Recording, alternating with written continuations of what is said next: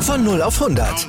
Aral feiert 100 Jahre mit über 100.000 Gewinnen. Zum Beispiel ein Jahr frei tanken. Jetzt ein Dankeschön, rubbellos zu jedem Einkauf. Alle Infos auf aral.de. Aral, alles super. Kannst du dir eine Tour de France vorstellen, die mal nicht in Paris endet? Äh, Stand jetzt nicht. Gab's ja noch nie, oder? Naja, aber 2024 könnte es so sein, behauptet zumindest die Gazzetta dello Sport. Na, also bitte, das wäre ja ein Sakrileg, ein, ein Tabubruch. Ja, vor allem, weil die Tour dann auch erstmals in Italien gestartet werden soll. Das gab es auch bisher noch nie. Ja, und wie kommt das alles zustande? Ja, vor allem dieses Finish in Nizza und nicht Paris, das liegt wohl an den Olympischen Spielen in Paris 2024. Die starten nämlich nur fünf Tage nach dem geplanten Tourende und von daher ist in Paris wohl nicht so viel Möglichkeit, da jetzt äh, die Tour enden zu lassen. Da ist gar nicht so viel Platz, deshalb eben lieber Nizza. Ach du großer Gott, das wird den Traditionalisten natürlich schwer im Magen liegen, vermute ich mal. Ja, das kann man, eigentlich kann man das nicht machen. Ich glaube, da ist auch noch die letzte Messe nicht gelesen. Ich bin sehr gespannt. Also bei uns ähm, braucht ihr euch ja nicht viel Neuerungen zu gewöhnen. Es gibt welche, davon erzählen wir ja auch immer wieder, aber wir haben wie immer zum Start in euren Tag die Sportthemen des Tages für euch. Wir lassen Hansi Flick gleich nochmal ein Zwischenfazit nach den ersten beiden Nations League Spielen ziehen. Wir schauen auf die Aussichten von Alexander Zverev auf einen Wimbledon-Start und wir wittern Feuer unterm Dach beim Formel 1 Team von Red Bull. Also, schönen guten Morgen zu Stand jetzt, dem ersten Sportpodcast des Tages, unterstützt wie immer vom Sportinformationsdienst SID. Ich bin Andreas Wurm. Und ich bin Malte Asmus und wir würden uns natürlich freuen, wenn ihr uns liked, besternt, rezensiert und selbstverständlich auch abonniert und weiter sagt, dass man uns überall hören kann, wo es Podcasts gibt. Ja, und jetzt kommt genau das, wovon ich sagte, daran könnt ihr euch schon gewöhnen, aber das ist wirklich ein schönes Eingewöhnen, denn jetzt kommt unser neuer Newsblock. Der wird täglich um neun, um zwölf, siebzehn und um zwanzig Uhr auf den neuesten Stand jetzt gebracht. Darüber spricht heute die Sportwelt. Stand jetzt. Die Themen des Tages im ersten Sportpodcast des Tages. Stand, Stand, Stand, Stand. Jetzt. Mit Andreas Worm und Malte Asmus auf meinsportpodcast.de. Interview. Dann blicken wir nochmal zurück auf das 1 zu 1 am Dienstag gegen England und mit wem könnte man das besser machen als mit Bundestrainer Hansi Flick. Der hat in der Pressekonferenz sich natürlich ausführlich zum Spiel, zu den einzelnen Mannschaftsteilen, zum Ergebnis, ja und auch zu den ersten Fazits nach den zwei Nations League Spielen gegen Italien und England geäußert.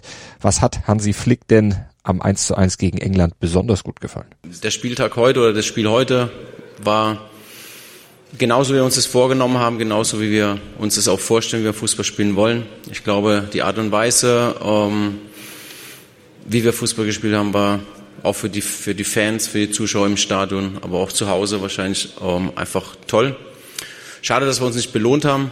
Ähm, wir haben gegen Gegner gespielt, die natürlich enorm stark in der Offensive sind. Das haben sie auch gezeigt. Wir haben einen Torwart, mit Manuel Neuer in den Reihen, der absolute Weltklasse ist. Und äh, das ist und bleibt er für mich. Und äh, er hat heute gezeigt, wie stark er ist.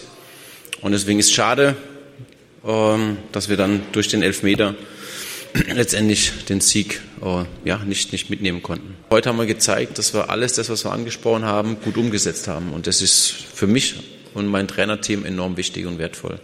Und womit war Flick noch zufrieden gegen England? England ist, ist äh, eine ganz große Fußballnation und äh, die Premier League ist die beste Liga der Welt. Also von daher, von daher ähm, ist es natürlich schon so, dass, dass ich auf ja, schon stolz bin, wie die Mannschaft, äh, die Art und Weise, wie sie Fußball gespielt haben. Wir haben den Gegner unter Druck gesetzt. Wir haben, denke ich mal, den Gegner auch dazu gezwungen, dass sie immer die Bälle langschlagen und äh, teilweise oftmals auch ins Aus. Äh, da hat man gesehen, dass wir wirklich sehr viel Druck äh, auf dem Ball, auf dem, wenn wir auf dem gegnerischen Ballbesitz bekommen. Und mir hat es aber auch gefallen, die Art und Weise, wie wir Fußball spielen. Ja, und äh, wir haben da schon sehr gut gezockt teilweise. Äh, klar, wir haben Chancen gehabt und äh, haben es dann letztendlich nicht genutzt, aber daran müssen wir halt arbeiten, dass wir, wenn es dann drauf ankommt, die Tore machen. Bleibt vor diesem Hintergrund die Position des Mittelstürmers die vielleicht größte Baustelle des Bundestrainers? Also für mich ist es einfach wichtig, dass, dass, äh, dass man Spielern, Spieler Vertrauen schenkt. Und äh, das werden wir tun im Trainerteam. Wir haben äh, eine Qualität, wir haben Spieler, die noch Potenzial haben, auch sich zu entwickeln. Und äh, das ist für uns die Basis und, und alles andere über Spekulation oder was, was wäre da äh, eventuell noch oder was wird man sich wünschen, das geht nicht. Also wir, äh, sage ich nochmal, wir haben auf dieser Position auch Qualität und äh, unser Ziel ist es einfach, dass wir jeden Einzelnen nochmal ein Stück besser machen, äh, damit wir einfach in Katar nochmal noch mal ein anderes Level zeigen können. Und war als Wermutstropfen ja auch dieser Elfmeter dabei, der eben den Ausgleich dann brachte. Es ist schon der zweite Elfmeter, den Nico Schlotterbeck in seiner Nationalmannschaftskarriere unter Flick verursacht hat. Gegen Israel war das schon mal der Fall. Wie sieht Flick das? Ich glaube, dass er irgendwie wegguckt. Also ich mache ihm keinen Vorwurf. Ich glaube, er hat gezeigt, äh, dass er äh, für uns auch eine Riesenverstärkung ist. Und er hat einfach die Art und Weise, wie er Fußball spielt, wie er im Ballbesitz auch agiert, ja, sehr selbstbewusst auch und auch mal, wenn er einen Fehler macht, was auch durchaus vorkommen kann, macht er einfach weiter und, und das sind die Dinge, äh, die wir brauchen, dass wir, dass wir selbstbewusste Spieler haben, die einfach auch wissen, okay, ihre Qualität einzusetzen. Jetzt hat Flick nach dem Unentschieden gegen Italien in Neuer, Rüdiger, Kimmich und Müller nur vier Spieler in der Startelf belassen. Ist das jetzt dieses Quartett schon die WM-Achse? Wie sieht er das? Es geht im Fußball, im Leben geht es immer oder vieles relativ schnell, kann sich vieles ändern. Äh, wir hoffen natürlich, dass alle Spieler gesund bleiben. Und äh, nicht umsonst habe ich auch immer wieder betont, äh, dass die Mannschaft eine hohe Qualität hat und dass wir, auch was die Leistungsdichte betrifft, auf jeden Position ja, schon sehr zufrieden sind mit, mit unserer Auswahl. Und ähm, um das, um das geht es letztendlich. Und klar sind die, die Spiele für uns einfach da, oder jetzt heute auch die, die neu in die Mannschaft gekommen sind, ist es wichtig einfach, dass, dass sie auch zeigen, dass sie der Mannschaft weiterhelfen können. Und ich glaube, sie haben es eindrucksvoll bewiesen. Aussagen von Hansi Flick aus der Pressekonferenz am Dienstag nach dem Spiel gegen England, dem 1 zu 1 im zweiten Nations League Spiel der aktuellen Saison. Top-Thema.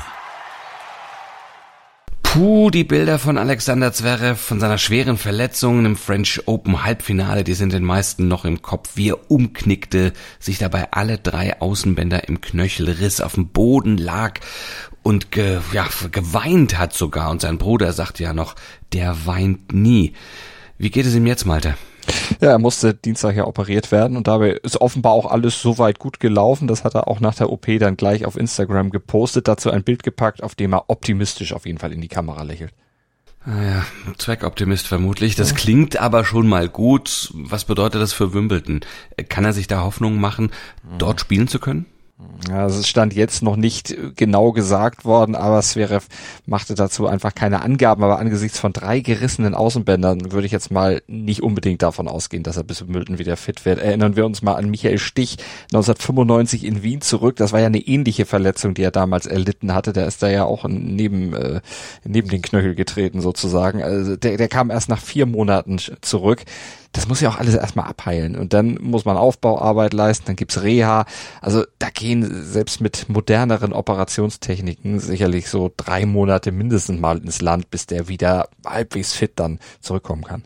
Ja, weil du gerade Michael Stich ansprichst, aber das nächste Turnier nach seiner Reha hat er dann auch schon gleich gewonnen. Mhm. Ähm, da ist, vielleicht ist das ja ein gutes Omen und man muss auch sagen, wenn wir von Wimbledon reden, ne, dadurch, dass es ja keine Punkte gibt, ist das ja sozusagen dann auch gut. Man will bei diesem Turnier dabei sein, aber für die Weltrangliste ist es jetzt nicht wirklich entscheidend. Da wären die US Open schon realistischer.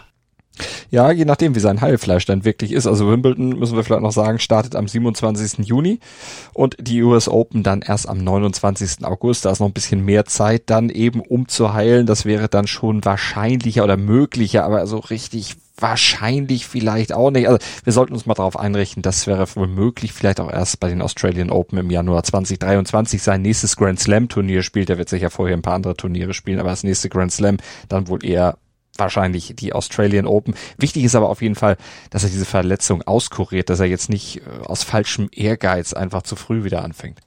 Ja, schade ist es übrigens ja auch um den Davis Cup, ne, der in Deutschland ja. stattfindet und er hat sich so sehr dafür eingesetzt, dass in Hamburg das am Roten Baum gespielt wird und wollte sich da endlich in den Dienst der Mannschaft auch bringen und das wird jetzt garantiert, das ist auch im September, das wird natürlich so auch nicht äh, klappen mehr. Also äh, der falsche Ehrgeiz ist das Stichwort, er darf nicht zu früh anfangen, das rät ihm zum Beispiel ja auch Katharina Witt, die hat ebenso von Olympiasiegerin zu Olympiasieger im Sportinformationsdienst geraten, bloß vorsichtig zu sein und nichts zu überstürzen. Ich glaube, das Wichtigste ist jetzt, dass er die Geduld hat, sich auszukurieren, sich ordentlich auszukurieren. Das ist immer das Wichtigste, nach so einer Verletzung nicht zu früh wieder anzufangen. Und er ist jung, er hat noch eine großartige Karriere auch vor sich, noch viele, viele Jahre. Wenn er sich die anderen Tennisspieler anguckt, die ein paar Jährchen älter sind und weiterhin fit und, und äh, den Sport äh, dominieren und mitbestimmen, also da muss er einfach jetzt nur geduldig bis zum Ende. Ich drücke ihm die Daumen, damit er uns noch weiterhin viele, viele spannende und hochemotionale äh, Turniere zeigen kann. Aber auch ohne aktuell spielen zu können, wird er ab Montag erstmals in seiner Karriere hinter Novak Djokovic die Nummer zwei der Welt sein. Das ist doch auch mal was. Und das wird er dann hoffentlich auch so bald wie möglich auf dem Court dann wieder bestätigen können. Heute in der Sportgeschichte. Heute vor 102 Jahren wurde einer der Helden von Bern geboren, einer der Weltmeister von 1954. Ja, aber einer der weniger bekannten, einer, der nicht im Finale zu ein, zum Einsatz gekommen ist, nur im Vorrundenspiel gegen Ungarn ran durfte, das mit 3 zu 8 verloren ging, aber trotzdem war er war das ganze Basis des Weltmeisterschaftstitels von 1954 und er war dabei, Paul Mebus. Ja, der war 1954 schon ja, 34 Jahre alt, war Außenläufer beim ersten FC Köln und an diesem Tag gegen Ungarn muss man aber auch sagen, komplett auf verlorenem Posten gegen seinen Gegenspieler Sandor Kocic. Da sah er überhaupt kein Land. Kocic, der erzielte vier der acht ungarischen Tore. Naja, und Mebus verletzte sich in diesem Spiel dann auch noch zu allem Überfluss. Also wenn es mal richtig, also hast du Scheiße am Schuh, hast du Scheiße am Schuh, ne? Das ist, also genau das ist ihm passiert. Er erlitt eine schmerzhafte Knochenabsplitterung, konnte kein weiteres Spiel machen, aber am Ende durfte er neben Fritz Walter, neben Helmut Rahn und oder seinem Zimmerkollegen Toni Turek dann den Weltmeisterschaftspokal nach oben strecken. Wie beim WM-Turnier verlief dann aber auch in seinem privaten Leben nicht immer alles so ganz glatt. Im Krieg, da kämpfte er an der Front, die Ehe mit seiner Frau Martha ging in die Brüche und sein Modeladen in Köln, der ging Konkurs. Ja, und dann gab's noch eine spätere Karriere als Trainer, aber die endete dann auch jäh, weil er dem Alkohol verfallen war und am 11. Dezember 1993 starb Paul Mebus und heute wäre er 102 Jahre geworden. Analyse. Der Sieg von Sergio Perez beim äh, Formel 1 Rennen in Monaco, das war jetzt definitiv keine Eintagsfliege. Da sind sich die Experten sicher, der ist gut und konstant unterwegs. Stand jetzt. Äh, da kann und wird sicherlich noch mehr kommen. Ja, die Frage ist aber, wie sich das auf die Stimmung im Team Red Bull auswirken wird. Denn eigentlich ist dort Max Verstappen, der aktuelle Weltmeister, klar die Nummer eins und Perez nur die Nummer zwei. Tja, aber wenn Perez auch in Baku wieder zuschlagen sollte in Aserbaidschan, dann könnte der Hausfrieden bei Red Bull dann schon ins Wanken kommen, auch wenn alle Beteiligten Stand jetzt das Gegenteil beschwören, da wirklich auf Best Buddies machen. Aber mit einem Sieg könnte Perez äh, an seinem Teamkollegen nämlich vorbeiziehen und die WM-Führung übernehmen. Ja, und rein statistisch gesehen wäre ein Perez-Sieg wahrscheinlich als einer von Verstappen in Baku, denn Perez ist der Titelverteidiger. Verstappen hat es in Aserbaidschan dagegen noch nie aufs Podium geschafft. Und das ist wohl eher die Strecke, an der er sich am wenigsten gut erinnern kann, also beziehungsweise an, an, den, an, an die er am wenigsten gute Erinnerungen hat, so rum ist es. Ja, es könnte ja auch durchaus wieder so kommen, aber man muss ja auch sagen, selbst wenn Perez jetzt Verstappen schlagen sollte oder vorbeiziehen sollte an ihm, dann wäre Red Bull ja bescheuert, wenn die jetzt irgendwie eine Teamorder komplett über den Haufen werfen würden oder sich überhaupt dann auf eine wirkliche Nummer eins festlegen würden, denn die Saison ist ja noch lang. Ne? Baku ist erst das achte von insgesamt 22 WM-Läufen, da kann noch eine ganze Menge passieren und der Hauptrivale von Red Bull, der, der fährt ja schließlich äh, nicht im eigenen Team, der fährt ja erstmal bei Ferrari und um die und vor allem um Charles Leclerc zu schlagen, da muss Red Bull an einem Strang ziehen, da müssen sie die Kräfte bündeln, denn im Idealfall wollen sie ja beide Autos vor die Ferraris kriegen. Ja, und wenn da aber mal alle mitspielen, ne, das ist ja auch ganz ja. entscheidend, denn beim Sieg von Perez in Monaco gab's ja schon so eine leichte, leichte Missstimmung, ne? Also Jos Verstappen, der Vater von Max, auch eine Motorsportlegende, der unterstellte da schon indirekt, dass Red Bull Perez bevorteile, weil die Strategie für ihn besser passte als für seinen Sohn. Also da kann schon noch was kommen. Das bringt der Sporttag. Stand jetzt. Ja, auch heute sind die Topstars der Nations League im Einsatz. Die Doppelpacker vom zweiten Spieltag zum Beispiel. Ja, Cristiano Ronaldo und Erling Haaland natürlich. CR7, der trifft nach seinem Doppelpack gegen die Schweiz. Ja, mit Portugal um 20.45 Uhr in Lissabon auf Tschechien und Haaland, der empfängt zeitgleich mit Norwegen in Oslo, Slowenien. Ja, und dann geht es in der Leichtathletik in Rom mit der Diamond League weiter. Mit dabei auch Weitsprung-Olympiasiegerin Mayaka Mihambo. Und die geht als Favoritin in den Weitsprung-Wettbewerb. Fünf Wochen vor Beginn der WM in Eugene, da testet sie, aber da testen noch mehr deutsche Stars im Stadio Olimpico ihre Form. Auch der frühere Kugelstoßweltmeister David Staul ist mit dabei und auch die formstarke 1500 Meter Läuferin Hanna Klein.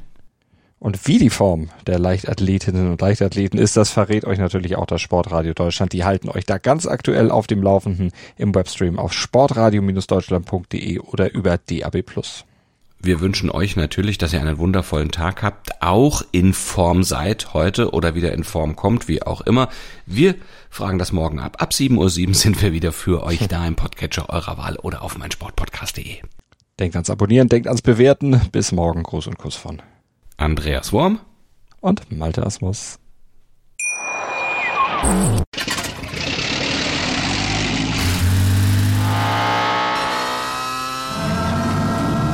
Von 0 auf 100. Aral feiert 100 Jahre mit über 100.000 Gewinnen. Zum Beispiel ein Jahr frei tanken. Jetzt ein Dankeschön, rubbellos zu jedem Einkauf. Alle Infos auf aral.de. Aral, alles super. Dir hat dieser Podcast gefallen? Dann klicke jetzt auf Abonnieren und empfehle ihn weiter. Bleib immer auf dem Laufenden und folge uns bei Twitter, Instagram und Facebook. Mehr Podcasts aus der weiten Welt des Sports findest du auf meinsportpodcast.de.